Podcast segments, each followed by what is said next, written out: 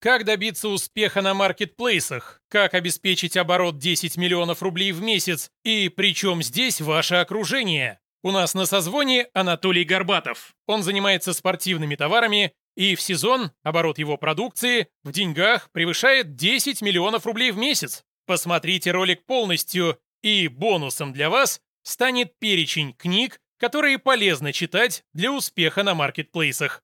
Привет, я Макс Романов. Добро пожаловать на новый выпуск созвонов селлеров. Здесь мы обсуждаем вещи, которые можно и нужно применить в жизни и в бизнесе прямо сейчас. Погнали! Анатолий, привет! Привет! Давай сразу к самому интересному, поговорим про деньги. А, насколько я знаю, у тебя оборот составляет до 10 и даже более миллионов рублей в месяц, но в сезон. Расскажи, пожалуйста, об этом поподробнее. А, да, проект, э, о котором мы сейчас говорим, а, это спортивное оборудование, а, товары с очень выраженной сезонностью, то есть э, весна-лето прям пик, много денег, много клиентов, все хорошо. Осень-зима грустнее, вот э, многие там предпочитают другими другому предаваться, да, не спортом заниматься. Поэтому сезонность есть, явно выраженная. И да, в, в сезон на пике бывают такие э, обороты, выручка бывает и, и больше.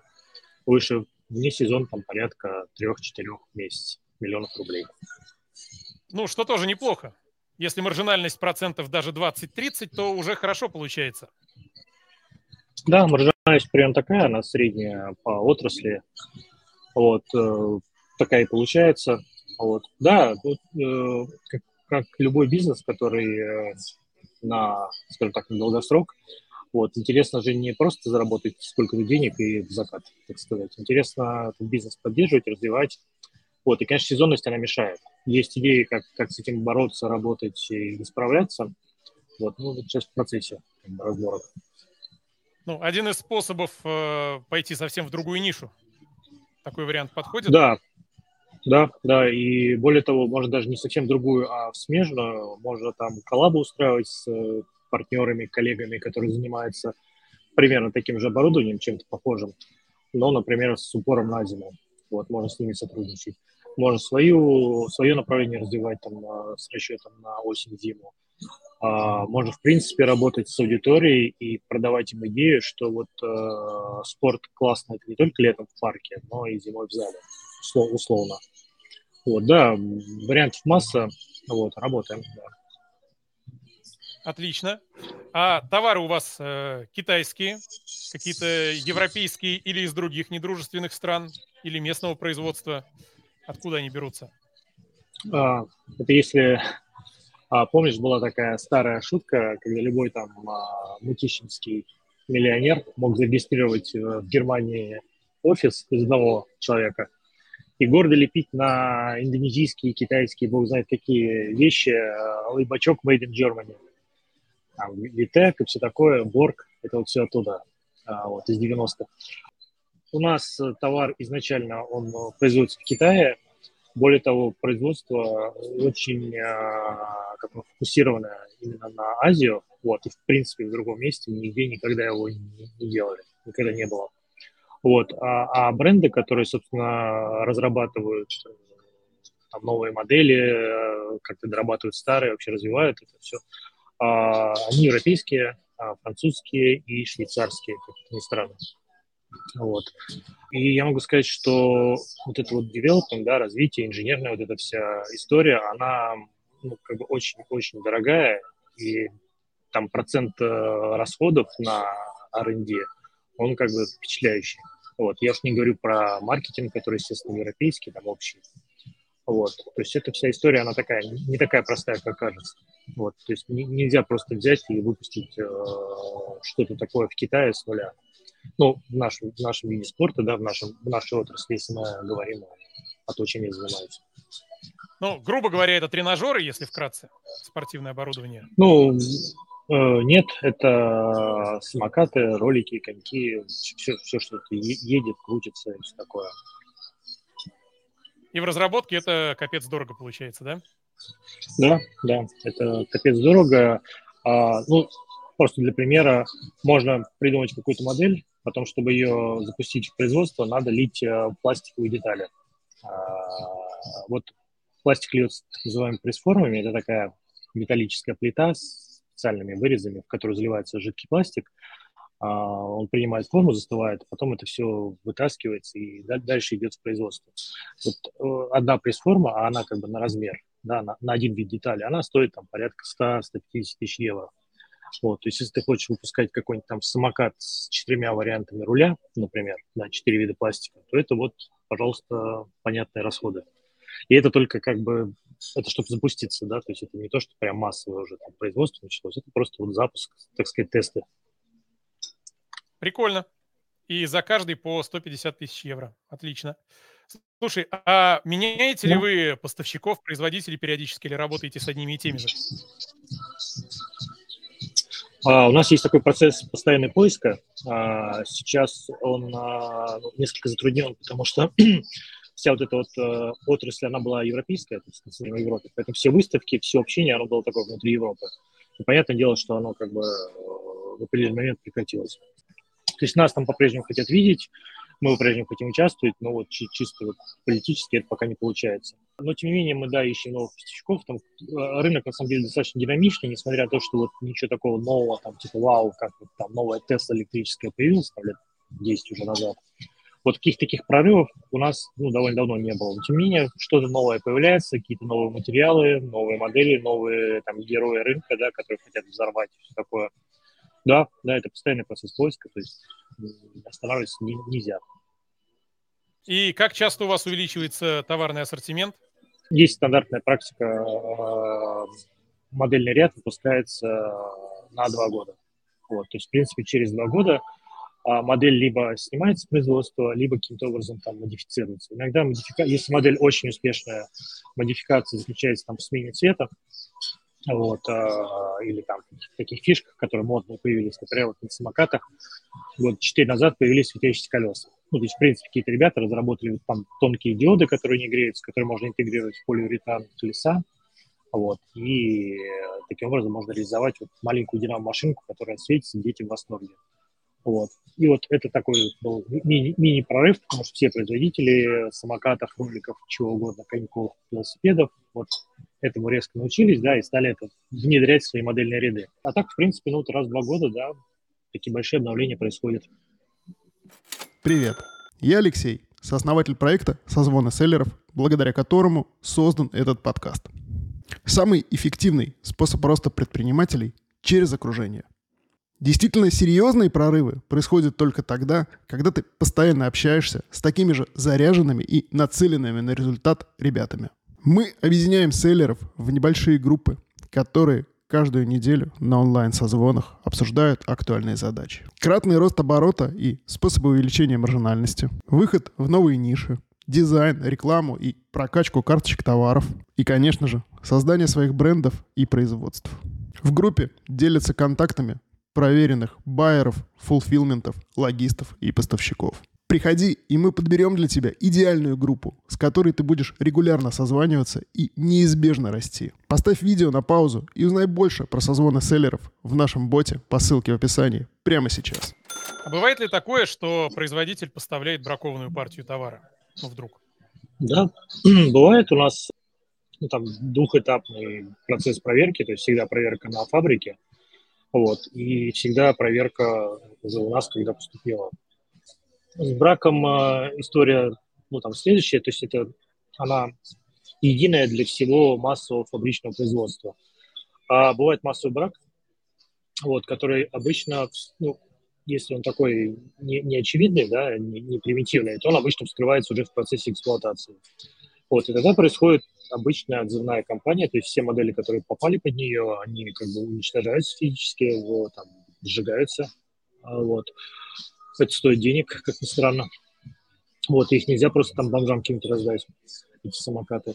Модель уничтожается, выпускается там следующая ревизия, которая этого недостатка лишена. И бывает мелкий брак, ну там просто не повезло, там условно не долили чуть пластиковую форму, на пластике образовались пузырьки внутри, да, и там что-нибудь там дека или ролик лопнул в этом месте от эксплуатации. Это стандартно по закон о защите прав потребителей, то есть просто обмен безоговорочный на новое. То есть все работает, все хорошо. Отлично. А какие еще направления ты рассматриваешь, кроме вот этого спортивного оборудования для маркетплейсов? Не вдаваясь во все а... другие истории, только про маркетплейсы поговорим. На мой взгляд, вообще критически важно а, исходить не из того, что хочешь, там, ты, Макс Романов, либо я, Горбатов Анатолий, либо там Петр Иванов, вот, а, потому что все люди, ну, на самом деле, разные, и каждый по-своему заморочен. Вот прям куда ни копни, каждый там в глубине души, Билл Гейтс, э, э, не знаю, кто еще. Вот. А исходить, на мой взгляд, разумнее и правильнее из э, анализа потребностей, да, то есть вот то, что там спрос потребительский, то, что вот всех в институтах учили, я лично считал экономику в институте фигней, вот, у меня там математическое образование, поэтому нам экономику давали в нагрузку, и мы все такие высокомерные сидели, ну что нам там типа про кривую спроса и предложение рассказывать, офигеть, как сложно, две, две, две кривые непонятной формы пересекаются. Вот, на самом деле, э, вот эта штука, она вся капиталистами запилена до серьезной вполне науки, и э, спрос, он критически важен. То есть можно идти против рынка, можно там быть э, Стивом Джобсом, у которого там искажаемое поле реальности, да, как он сам говорил. То есть он был способен э, навязать, ну, в хорошем смысле этого слова, любую вообще идею, продать любое там изделие, и не просто продать, а человек был счастлив и всю оставшуюся, на всю оставшуюся жизнь становился приверженцем бренда и личности Стива Джобса. Вот, но таких вот единицы. А обычные люди, типа нас с вами, должны понять, что надо, как надо, сколько денег это потенциально может принести, да, потому что есть всякие редкие штуки, которые как кажется, что неинтересны, но они нафиг никому нужны. Например, вот классический пример, э, Вячеслав Малых очень, очень любит его приводить, есть так называемые простыни для БДСМ. Вот. Я, честно говоря, не по этому делу, никогда не задумывался, что это вообще такое, и для чего там, может быть, просто не нужна, не знаю. Но, тем не менее, есть такая ниша на Wildberries, кто-то там что-то продает, вот, но выручка по этой нише там сколько-то сотен тысяч рублей в месяц, что, в принципе, на мой взгляд, даже много, но с точки зрения какого-то бизнеса интересного, наверное, как бы ничтожно. Вот, поэтому, резюмируя, на мой взгляд, критически важно исходить из спроса, а вот э, критически важно понимать, что, что ты можешь предложить, да, такого, чего еще нет, либо что на что повышенный спрос, ну и плюс экономика. Вот. И если говорить конкретно про вещи, то мне интересна там, самая массовая история – это там одежда. Вот, то есть э, Wildberries исторически начинался с одежды, в отличие от Озона, который там с книг начинался из э, разных там инфопродуктов. Вот, э, с одеждой на Wildberries все хорошо, там есть разные аудитории под разные запросы, под разные бюджеты. Вот, и, на мой взгляд, это вот очень перспективно в целом. То есть одежда. Причем одежда, она может быть как сезонной, так и все сезонные, если это что-то, ну, там, типа для использования дома, тапочки условные, да? Классификации на самом деле сильно больше, начиная от э, ну, ниши типа там эконом, эконом плюс, э, luxury и все такое. А дальше одежда бывает, да, естественно, сезонная, все сезонная, и бывает внесезонная, типа домашняя, да, то есть э, и даже в домашней одежде, которая, например, ну, считается, что она не сезонная, есть свои сезоны. Вот, э, например, для меня было удивлением э, узнать, что, например, пижамы, даже самые вот э, женские открытые варианты типа шорты майка, у них есть сезонность, и она не лето и весна, как можно было предположить, типа 8 марта все подарки покупают. Сезонность у них декабрь, то есть пик сезона. Вот. То ли девушки у нас э, холодоустойчивые, то ли они хотят к Новому году чего-то особенного, то ли что-то еще. В общем, размышлять, почему так происходит, мне кажется, не очень перспективным. Вот, ну, в рамках нашего разговора. Вот, а понимать, э, какие сезоны, как, как это все классифицируется, да. А деньги, э, сезоны, дальше одежда бывает э, размерная, бывает безразмерная. Например, там вот пик хит последних там трех-четырех лет, это оверсайз, да, то есть, условно говоря, женская кофта может быть двух размеров, там, S и L. И вот S закрывает размер XS и SM, а L закрывает L, XL и там дальше. Вот. Э, это тоже, в принципе, такая точка размышлений, точка принятия решений, потому что, э, ну, опять же, например, вот возьмем коньки. Вот. Вообще размеров их 10. Ну, если брать стандартные, не брать экзотические, там, 47-е, 34 и так далее. Вот, то есть человек, э, в принципе, не очень понимает, какой у него размер ноги. Он знает, что вроде как бы я когда-то носил 39 у меня в кроссовке есть 39 но размер он у каждого производителя свой. Поэтому что делает нормальный, адекватный человек, когда хочет купить себе коньки, чтобы они точно подошли? Он заказывает три пары. Длина стельки? 39. Ну, длина стельки, да. Но э, длину стельки не все производители указывают, не все могут ее померить правильно, а там тоже есть нюансы. Поэтому если вот надо, чтобы вот там через три дня вы идете с друзьями на каток, вам надо купить точно коньки, пойти в новых, вы закажете три пары. Вот. Э, э, плюс одно, минус, плюс один размер, минус один размер и свой, как бы, который вы предполагаете. Померяйте, если угадали, то одно вы выкупите, от двух откажетесь. Да? Вот э, ситуация максимально жесткая с точки зрения селлера, который платит за вот эти все логистические телодвижения туда-обратно. Вот, в одежде прям такая же история. То есть, ну, существует такая шутка, что а, один из изысканных способов самоубийства на Wildberries – это торговать э, одеждой, которая не тянется и не оверсайз, то есть которая вот жестко размерная, ну, типа там джинсы, например, какие-то. Потому что размеров много, длина, ширина, не знаю, охват бедер, что-то еще. Вот, и попробуй ты это все поддерживать в нужном остатке на 68 регионах, Wildberries, там, на этих всех складах бесконечно. В общем, это такая, на мой взгляд, даже форма мазохизма, можно сказать. Вот. Но, тем не менее, люди работают, да, многие успешно. Вот, э, но для меня это как, как некая точка, да, принятия решения, как я вам сказал. Вот, ну и помимо всего уже перечисленного, есть еще всякие нюансы, типа есть одежда из натуральных тканей, да, причем подчеркнут натуральные ткани, которые нифига не удобные, нифига не красивые, там, ну, условный какой-то лен дешевый в обработке. Вот, у них есть свои фанаты, да, то есть ни одна, например, ни одна мама не купит ребенку там синтетику, если это какой-то известный бренд. Ну, просто потому что хлопок, очевидно, лучше, надежнее, безопаснее, если его ребенок съест, то с ним ничего не будет. Вот, то есть э, вариантов э, классификации даже одежды их масса. И наверняка, как бы я сейчас куплю, торможу и половину назвал только. Так что все это очень интересно. Это снова Алексей из проекта «Созвоны селлеров». Каждый созвон проходит с участием профессионального трекера. Его задача – организовать процесс для получения максимального результата.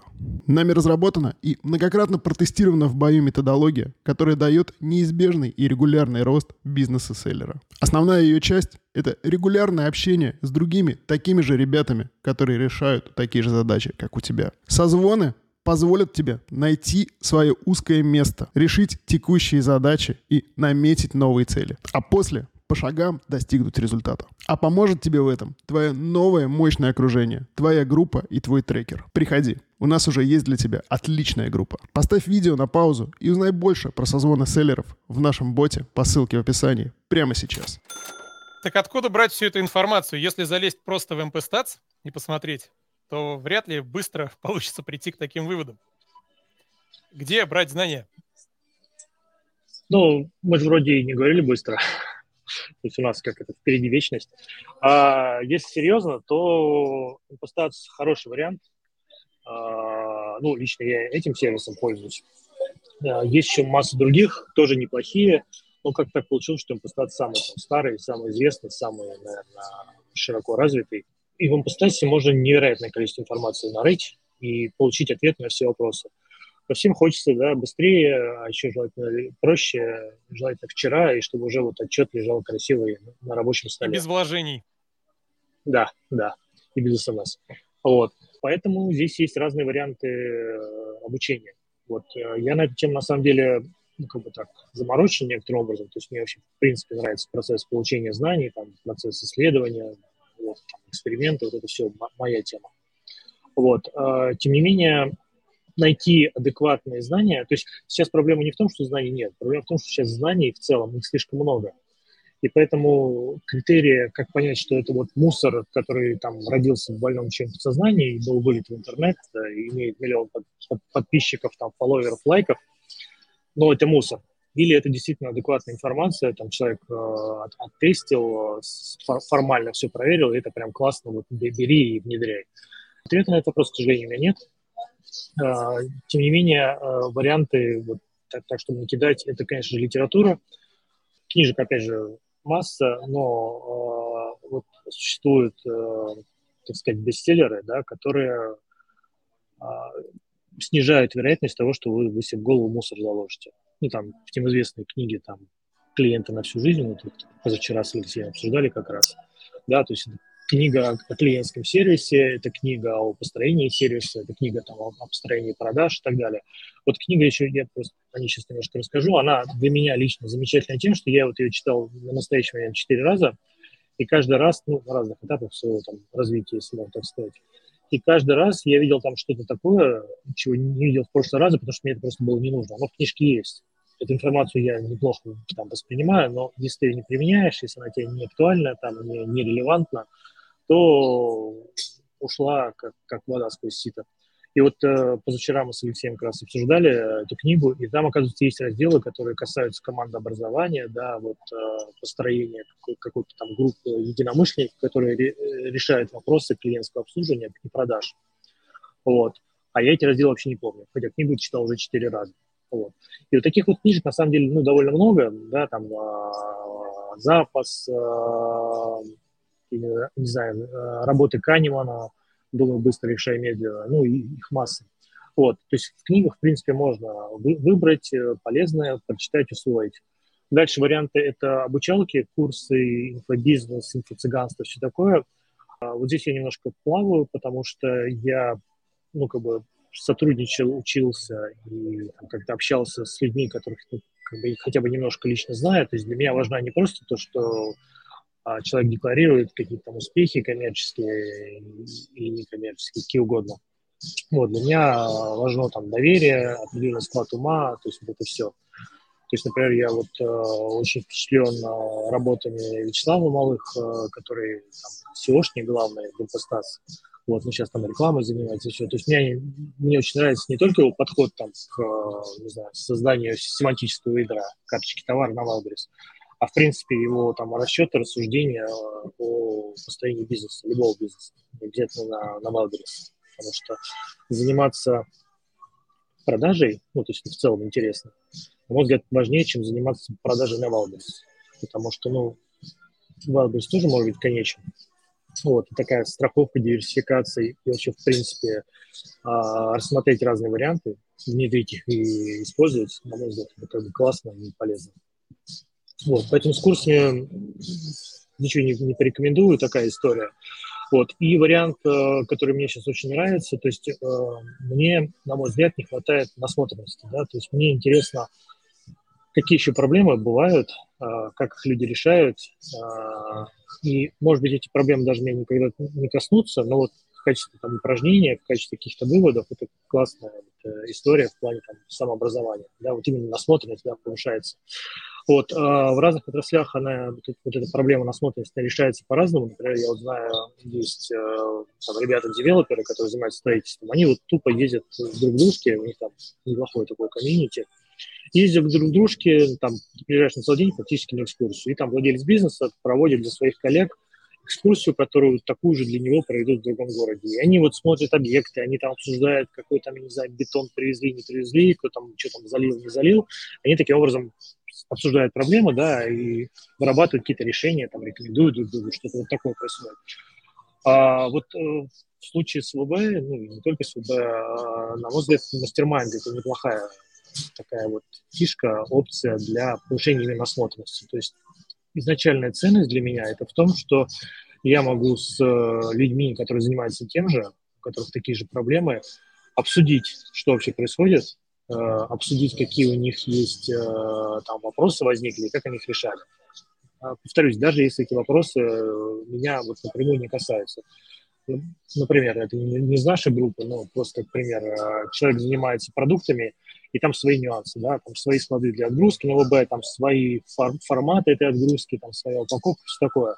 Но, тем не менее, вопросы с продвижением, с рекламой, там, с остатками, они похожи, да, они, они интересны, вот а, такая вот групповая работа, групповое обсуждение, оно вот как бы, на мой взгляд, рулит, что называется. Это именно на повышение насмотренности. И это, на мой взгляд, э, третий из четырех вариантов развития ну, как бы, бизнесмена, если можно так сказать. Вот. И четвертый – это, конечно, практика. То есть без практики все рассуждения, начитанность, там, насмотренность – это пшик. А вот, э, надо просто фигачить. Ты затронул тему продаж вне маркетплейсов. А где еще можно продавать твои товары? Какие способы можно применять? Или ты применяешь, может быть? А, значит, сейчас а, значит, спортивный проект, с которым мы начали, а, он изначально начинался как розница. Вот. И, на мой взгляд, сейчас э, эта работа была проделана до меня, то есть не, не мои заслуги. На мой взгляд, он сейчас максимально распространен ну, как это возможно для проекта такого уровня. То есть это розница а, в нескольких городах, а, это продажа через интернет своего интернет-магазина, который никто не может там комиссиями, неправильной логистикой, какими-то там требованиями задушить или как-то там а, повредить ему этому бизнесу. Вот. И это продажа через удобные каналы ну, сбыта, да, доставки. Это Озон, Wildberries, Яндекс.Маркет. Еще мы пробовали продажи через э, Инстаграм. На мой взгляд, эта площадка, она такая специфическая и не вполне подходящая ну, именно под наш профиль продаж, под наших клиентов. Но тоже пробовали, пытались, что-то там получалось. Вот. Э, если говорить про в целом там вот, про развитие, то, на мой взгляд, э, хотя бы с точки зрения безопасности, да, стоит попробовать э, вообще все варианты, как, как, которые могут прийти в голову и которые там этически для тебя допустимы. Ну, то есть там продавать каким-нибудь там закладчикам что-нибудь такое я не готов, вот. А продавать через Озон, да, продавать через свой сайт, почему нет? А выходить на розничные сети, да, как, как Оптовик, почему нет? У меня классный товар, он, он точно всем нравится. Вот. То есть э, тут только бери делай, поле не пахано. Ну, раз уж мы находимся на Ютубе, Ютуб тоже сюда же. Из спортивных да? каналов вспоминается Атлет Торг и Генчик. Он сейчас переименовался вроде бы. Э, есть такой канал. Э, товарищи открыли просто магазин и стали обзирать, как они говорят, э, сейчас обозрем по полной, стали обзирать разные приспособления, разные устройства, разные тренажеры и продавать их. И весьма популярный канал да, получился. Да. Кажется, ты уже заждался новую ставку про созвоны селлеров. Я уже дважды говорил, как важно для селлера его окружение. Все успешные предприниматели как один говорят о том, как поменялось их мышление и финансовые результаты после того, как они попали в окружение правильных людей. Группа созвонов – это твой личный совет директоров, который поможет тебе взглянуть на свои проблемы и задачи под новым углом. Эти ребята с удовольствием дадут дельные советы своего опыта и ответят на все твои вопросы. Что может быть круче, чем расти вместе с другими активными и нацеленными на результат селлерами? Вместе решать новые задачи и радоваться успехам друг друга. А когда ты покажешь отличный результат и выйдешь на новый уровень, мы пригласим тебя в более продвинутую группу, которая буквально затащит тебя еще выше. Как насчет того, чтобы начать развивать свой бизнес и получать больше денег от маркетплейсов уже на этой неделе? Поставь видео на паузу и узнай больше про созвоны селлеров в нашем боте по ссылке в описании прямо сейчас. Так, хорошо, мы уже поговорили про обучение. А что было самым сложным для тебя в твоем опыте маркетплейсов вот, за то время, что ты им занимаешься? Для меня самое интересное, и оно же самое сложное, это а, некий системный подход к процессу продаж. Интересно он тем, что, ну, как, бы, как мне кажется, у меня получается, да, что такое выстраивать. То есть я, в принципе, ну, в целом такой системный человек, системного склада ума. А сложное это в том, что а, процесс, он слишком, ну, непривычен к тому, что я делал раньше, да, то есть вот, э, ну, как, понятно, как работает розничный магазин и как это организовать, да, процесс. Понятно, как работает, э, не знаю, оптовая компания. Там, понятно, как работает дистрибьюторская компания.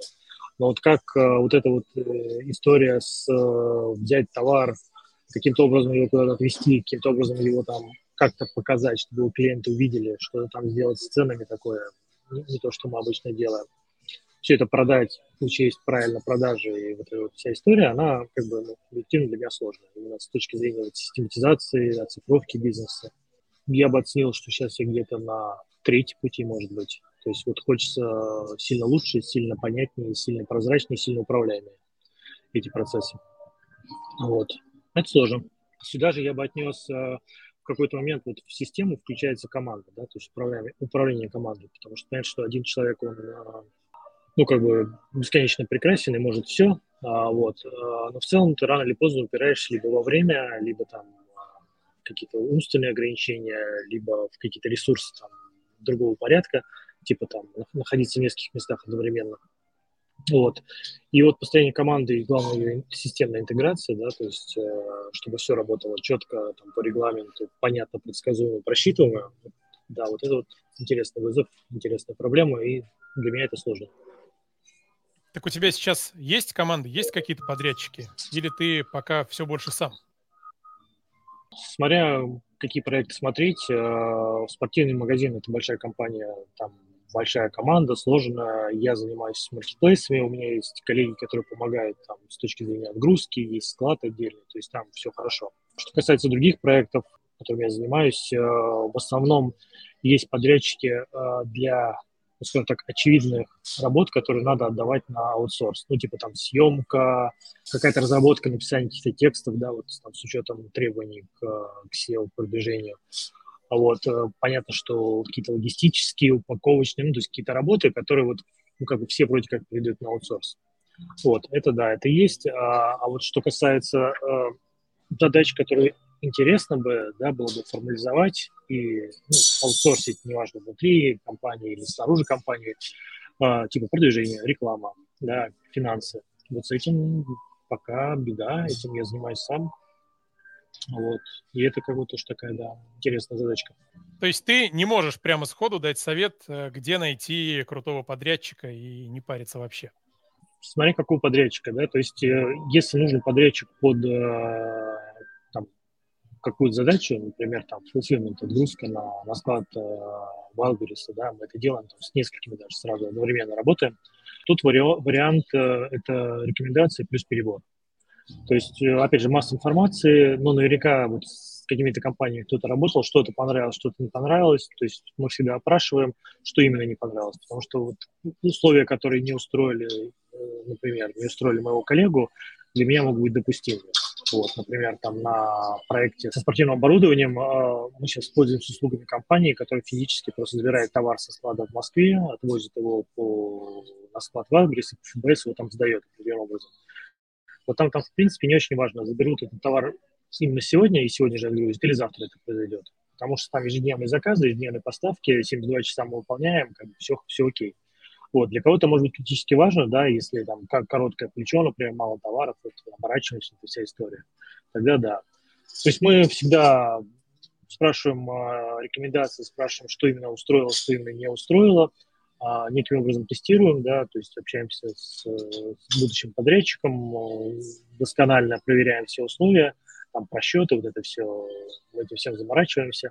Вот, и дальше пробуем, то есть мы не на, как, как биржевики говорят, не на всю котлету заходим, загружаем небольшую партию товара, там, а, даем какой-то небольшой а, подпроект, какой-то там отгрузка каких-то товаров как, по каким-то определенным условиям. Если все хорошо, то расширяем сотрудничество, платим больше денег, больше работаем.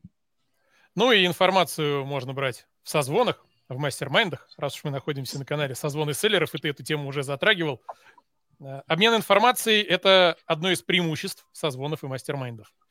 Ну, собственно, вот э, два fulfillment, вот я сейчас работаю с тремя фактически, вот два из них э, мне порекомендовали коллеги на, на созвонах. То есть кто-то, причем, э, что удивительно, там человек из Питера рекомендует fulfillment в Москве, потому что он с ним работал, да, там э, ну, по-другому немножко проекта, но тем не менее, да, мы там с ними общаемся, с этим фулфилментом, все хорошо, начинаем работать. Вот, да, то есть это, собственно, когда я говорил, что мы собираем информацию у коллег, спрашиваем, общаемся, как раз вот, собственно, мастер это идеальное место для получения вот этих вот данных. Потому что что там пишет Вася в раскрученном канале, не знаю, продаю на 10 миллионов э, на Wildberries, ну, бог его знает. Как ты вообще э, попал на маркетплейсы? Пришлось? потому что ты, ну, в компании тебе делегировали направление маркетплейсов, или как ты пришел к этому?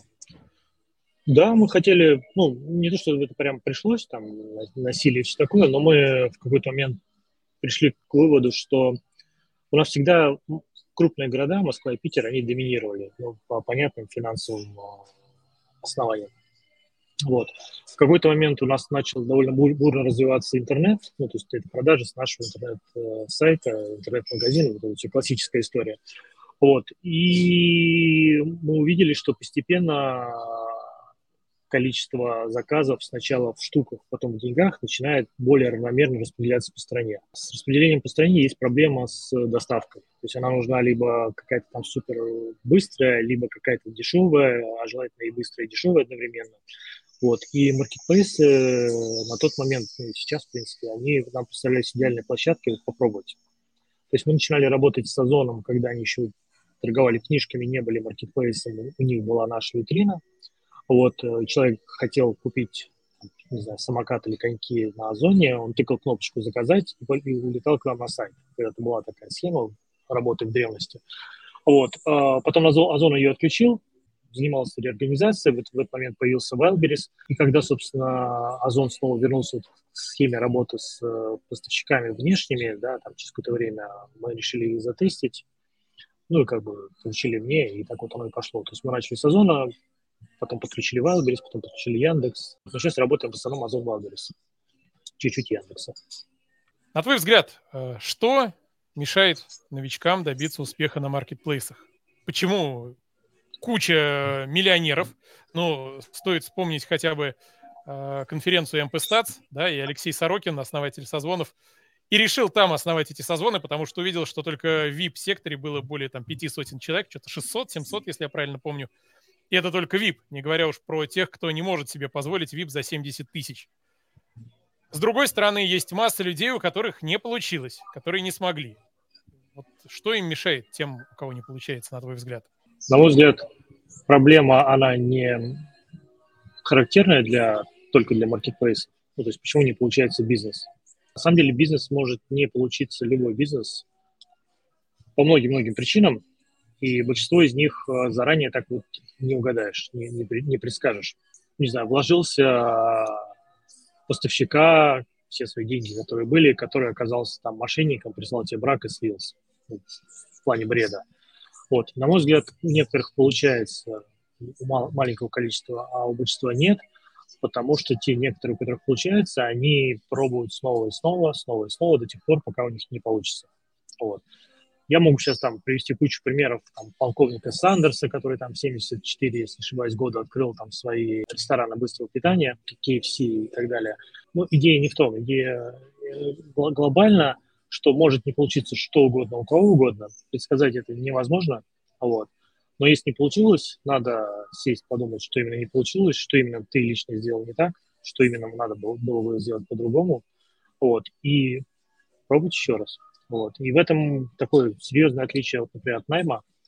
Вот. Потому что в найме у тебя нет необходимости э, рефлексировать, да, анализировать, что у тебя не получилось. Ну, потому что тебя там уволили с работы, ты там, примерно вот так, сразу же находишься в другое место работы.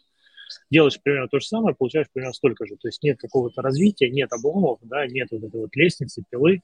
Но кому-то кому это и не надо. Вот. А тем, кому надо, ну, придется ошибаться и пробовать снова. Без, без вариантов.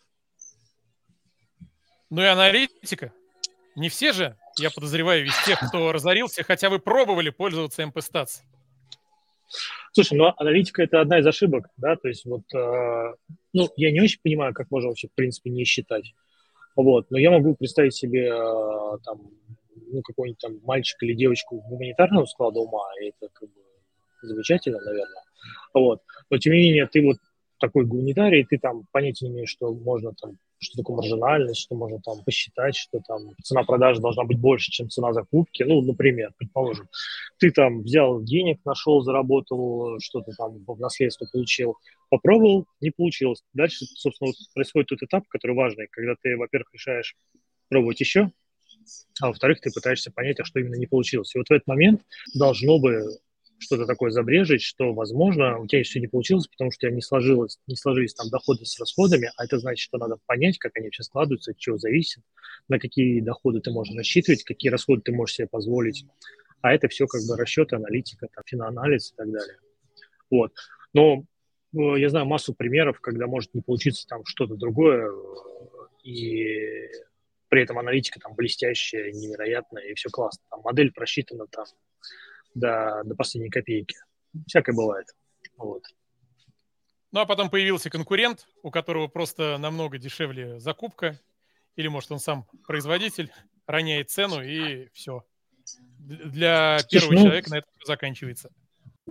Но вот если так вот глобально, а, обычно люди, они все-таки на чем-то специализируются. То есть если ты классно что-то производишь, то ты довольно посредственно это продаешь.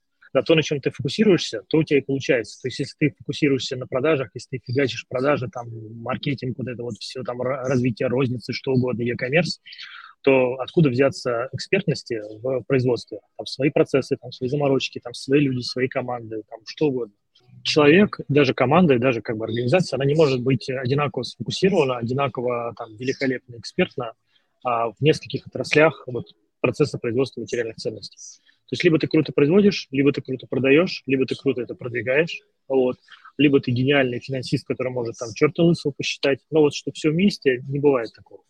Поэтому если ты э, продаешь на Wildberries ну, что-нибудь, что-нибудь, я не знаю, там, клетки для попугаев, то, конечно, э, может появиться какой-нибудь там производитель, который, который тебе их поставляет, увидеть, что у тебя все классно, и тоже начать их продавать, и он ценой тебя может душить какое-то время. Но в конечном итоге цена и демпинг вообще это же не единственный способ продвижения, и даже не самый лучший. То есть э, вкладывая какую-то дополнительную там, ценность в эти клетки, я не знаю, там, мертвого попугая привязывая, что-то любят любители птиц. Я брежу сейчас, но в качестве шутки. Вот, а, зная своих клиентов, зная кому как что продавать, да, то есть и в конце концов имея некую там карточку с историей, с репутацией, с э, историей продаж, да, ты как бы все равно окажешься в плюсе. Будут временные проблемы, да, будет демпинг, будет ситуация, когда все не зарабатывают, но в целом, э, на мой взгляд, э, проблема не так страшна, как вот ее рисуют. Сейчас просто много идет разговоров о том, что вот китайцы а, типа выходят на Озон сейчас, ну и, соответственно, значит, дорога открыта, вот они, китайские производители, выйдут на Озон, на Wildberries, начнут продавать напрямую, грубо говоря, с фабрики, они могут поступиться своей маржой и рано или поздно замочат всех селлеров. Вот, на мой взгляд, это не так. Ну, во-первых, есть пример э, Амазона американского, да, где китайцы пытались вот примерно так же действовать, и в конечном итоге таких вот больших э, истории успеха, да, когда компания китайская начала продавать напрямую, закрепилась, и сейчас у нее там магазин, там а, private label, label и что-то такое, их не так много. Вот. А наоборот, те люди, которые занимались э, там, своей нишей, да, то, в чем они эксперты, они как бы пережили расстроился, но в целом как бы у всех все хорошо, да, в среднем все хорошо. Вот, поэтому я считаю, что вопрос э, фокусировки, да, во внимании, внимание к деталям, но опять же к тому, что у тебя в голове что ты делаешь. На такой вопрос, в надежде на простой ответ.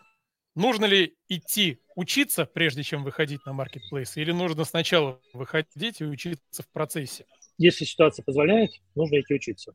В худшем случае, в худшем, то есть вот если ты попался на какого-нибудь там не очень умного человека, который э, просто взял деньги и исчез, ничего тебе не научил, ты научишься повнимательнее анализировать предложения на рынке обучения. Вот. Но это вообще неплохой способ э, просто ускорить, устануть. То есть что-то тебе расскажут, что, что, то, что ты сам дойдешь через тесты, через сливы денег, через какие-то там эксперименты, которые время съедают. Вот. И таким образом ты как бы просто немножко быстрее приступишь непосредственно к саморазвитию, да, к тому, тебе как бы даст пинок, вот так как будто ты бы пропустил школу, а, сразу пошел в институт там заниматься какими-то там делами. Но школьные знания в каком-то искаженном, там, исковерканном виде, ну, они у тебя есть, да, ты на них можешь опираться, ты можешь их там критиковать или анализировать таким образом, но у тебя что-то есть, голова, голова не пустая. Вот, то есть, на мой взгляд, да, стоит. Извини, непростой ответ получился. Да не, хороший ответ, что все-таки, если есть возможность, то идите учиться. А если нет возможности, да? то решайте сами. Я думаю так. Какие у тебя планы на будущее по маркетплейсам? по обороту, ассортименту? Э, планируешь ли расти или ну, лучше поддерживать то, что уже есть, и постепенно будет возможность развиваться хорошо, а не будет, и ладно? Слушай, ну это э, классика Льюис Кэрролл «Алиса в стране чудес». Чтобы оставаться на месте, надо бежать. Вот, потому что если ты просто стоишь, то ты точно откатываешься назад. Если уж мы занимаемся доставкой счастья да, клиентам. То есть надо же понимать, что мы не просто так вот а, продаем человеку роликовые коньки. Мы где-то в каком-нибудь там, а, не знаю, там, в городе Шушары под Санкт-Петербургом есть мальчик, девочка, мама или папа, которые вот получили наши коньки или ролики и кайфанули, да, то есть их жизнь изменилась, она стала лучше. То есть, ну, это же классно, да, это же не просто там деньги, там вот это все, это мотивирует, потому что ты как бы, ты, по сути, маленький человек, ну, то есть вот, там, не знаю, завтра ты и я умрем, по большому счету, кроме наших близких, никто особо не узнает даже, что мы были. Вот. А это какой-то шанс, э, ну, на, ну, ладно, громко скажем, на бессмертие, да, потому что меняя мир, пусть даже так по чуть-чуть, ну, как бы ты какой-то смысл обретаешь. Поэтому, на мой взгляд, нет смысла выйти, что-то сделать хорошее и как бы, ладно, купил виллу на Бали, хватило и ушел. Да, если что-то получается, если ты а, а, зарабатываешь, б, приносишь какую-то пользу, ну, то стоит расширять количество пользы. Вот. Поэтому я не очень понимаю формировку вопроса планы на маркетплейсах, потому что если получается продавать на маркетплейсе, то должно получиться где-то еще. Вот, это надо пробовать, это надо развивать, это надо внедрять, и в идеале, чтобы получалось везде. Вот. Потому что если ты действительно не однодневка, который там купил спиннеры, продал контейнер, и окей, если у тебя есть какая-то идея, почему ты это продаешь, кому ты это продаешь, и что в целом, ну, что ты делаешь что-то хорошее, то хорошего делать надо максимально много. Вот, поэтому план у нас везде расширяться и вширь, то есть увеличить количество продаж там, по моделям, по, по брендам, вот. И в том числе расширяться и с точки зрения ассортимента, то есть новые модели, ну, там, там, где спортивный магазин, там, где ролики, там, где коньки, там это само собой происходит, да, там производитель э, занимается развитием. Вот. Э, но в целом это правильная идея, да, то есть э, шире вглубь, так сказать. Вот. Поэтому планы как раз такие. Один вопрос я приберегу напоследок, а пока спрошу тебя. Есть ли что-то, о чем я тебя сегодня не спросил, а стоило бы, и ты бы охотно поделился опытом? Ну, например, э, я считаю а, важным а, вообще в любой сфере человеческой деятельности, ну, кроме там искусств, в которых я не очень разбираюсь, исходить из э, объективной оценки реальности. На мой взгляд, вот э, ну, там, бритва Акам, вот эти все истории, да, то есть э, наилучший способ понять что-то, разобраться в чем-то и в конечном итоге это что-то улучшить, это посчитать. Вот, то есть э, я знаю кучу ребят, которые, ну, у них такая догма, это стиль жизни, это декларация навсегда.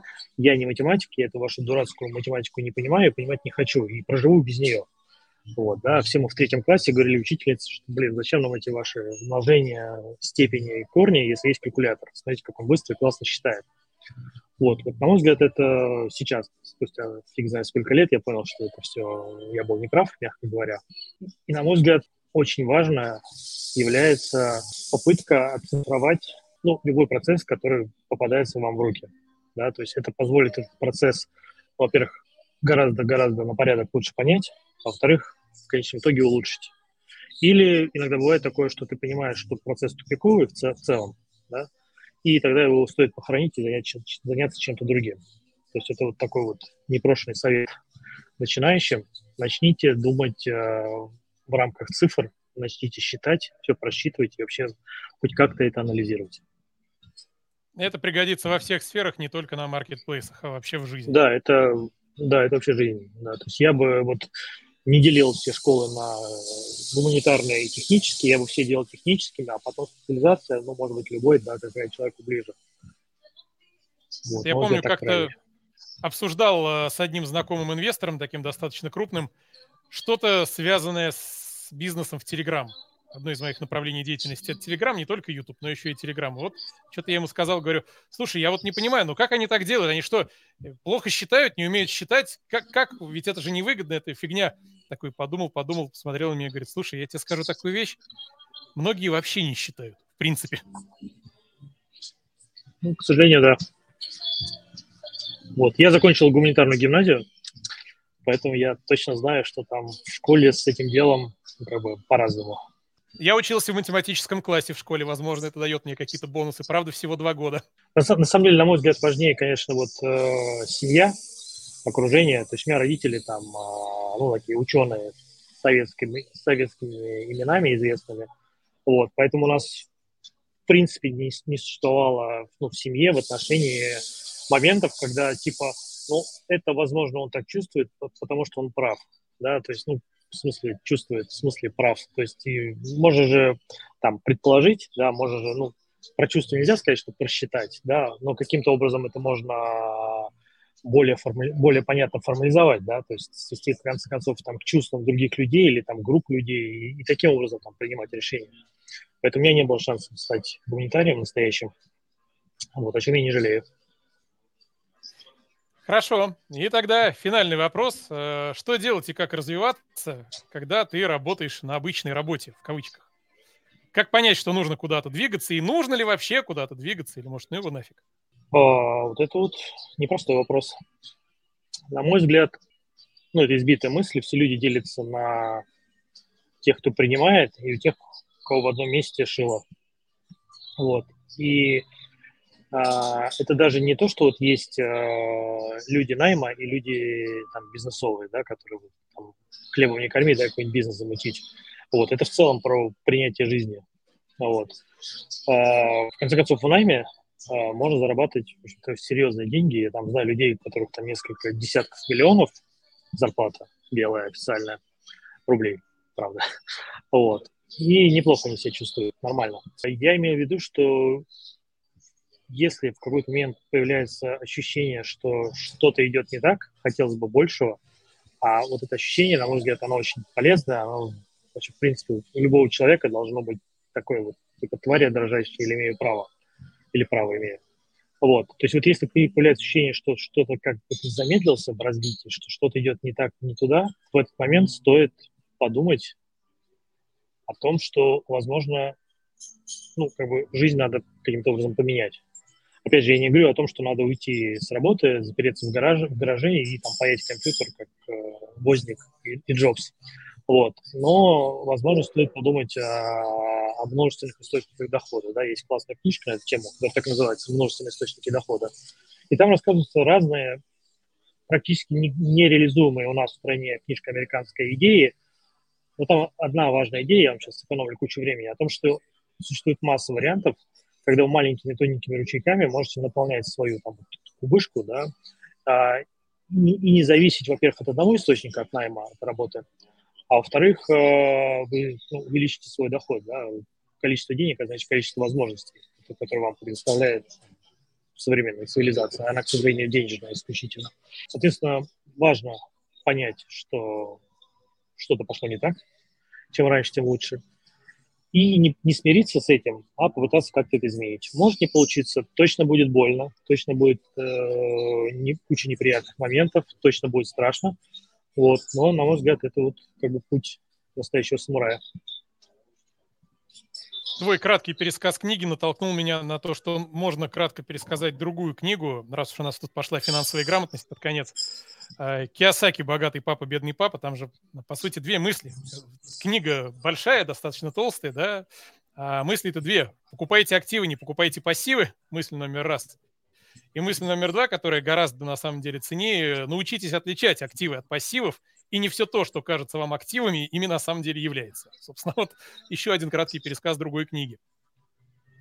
Ну, Киосаки книг, по-моему, 12 или 16, и это вот краткий пересказ всех этих книг.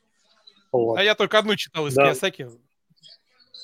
Ну, бедный папа, Мне богатый папа, Дальше да. стало неинтересно. Я просто, когда понял, что в этой книге бесконечно пересказывается одно и то же по кругу, такой, ну окей. Но мысли хорошие, да, не все то, что кажется активами, ими является. Не все то золото, что блестит.